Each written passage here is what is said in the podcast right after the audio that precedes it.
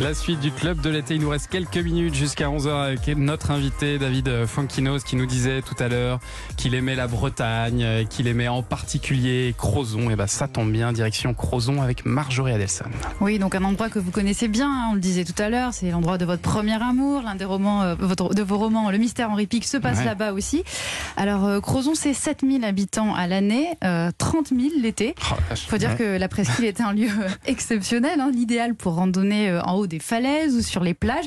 N'hésitez pas à visiter euh, les grottes de Morga, Bon, je prononce bien Morgat. Morgat, voilà. Des grottes marines absolument euh, sublimes. Et puis, si vous voulez voir un panorama époustouflant, rendez-vous à la pointe de Dinan.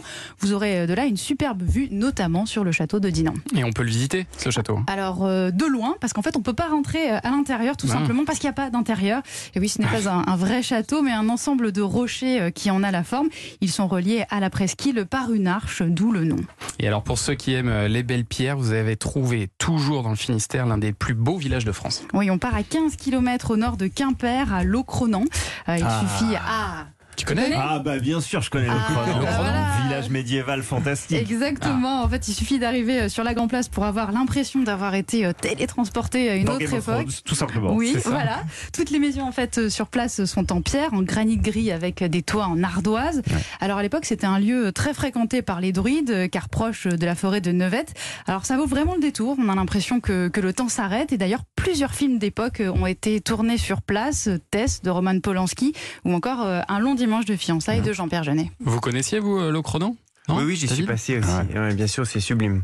Bon, et puis alors, vous avez trouvé aussi une activité pour toute la famille euh, dans la ville même de Crozon. Oui, ça s'appelle Peninsula et c'est un labyrinthe géant. Je ne sais pas si vous connaissez euh, Non, David Funkinos. Péninsula. Bah alors c'est un bon endroit pour aller euh, avec les enfants. En fait, c'est un labyrinthe géant, tout en bois, à ciel ouvert donc. Et en fait, il y a un conte local qui se cache à l'intérieur et donc c'est à vous euh, de le retrouver avec des indices. Donc pour sortir de là, on fait appel à son sens de l'orientation bien sûr et à son esprit de déduction. Avis aux amateurs. Donc, on reste en Bretagne, mais on quitte le Finistère pour la plus belle baie du monde. Morbihan, le Morbihan. Oui, on part à la découverte de la légende du roi Arthur au château de Compère à Concoré. Nous sommes en ligne avec Élie Garnesson, l'un des responsables du centre imaginaire arthurien. Alors d'abord, bonjour. Bonjour Ali. Alors qu'est-ce que Bonjour c'est à vous. qu'est-ce que c'est que ce centre imaginaire arthurien? Alors le Centre de l'imaginaire arthurien, c'est un lieu un peu particulier. C'est une association déjà qui euh, date de 1988 et qui a pour mission de mettre en valeur ce que l'on appelle la matière de Bretagne. Alors la matière de Bretagne, c'est l'ensemble des légendes celtes, des mythes celtes surtout, des légendes arthuriennes et puis également des légendes de Bretagne et de Brocéliande. Alors vous organisez des, des événements pour euh, raconter les légendes arthuriennes, comme par exemple euh, des pauses comptées, c'est ça? Exactement. En fait, euh, plusieurs fois dans la journée, on a ce qu'on appelle donc des commentaires comptés où on parle de la légende arthurienne et on euh, explique un petit peu d'où est-ce qu'elle vient, comment est-ce qu'elle a évolué au travers du temps et pourquoi est-ce qu'on en parle encore de cette légende si particulière.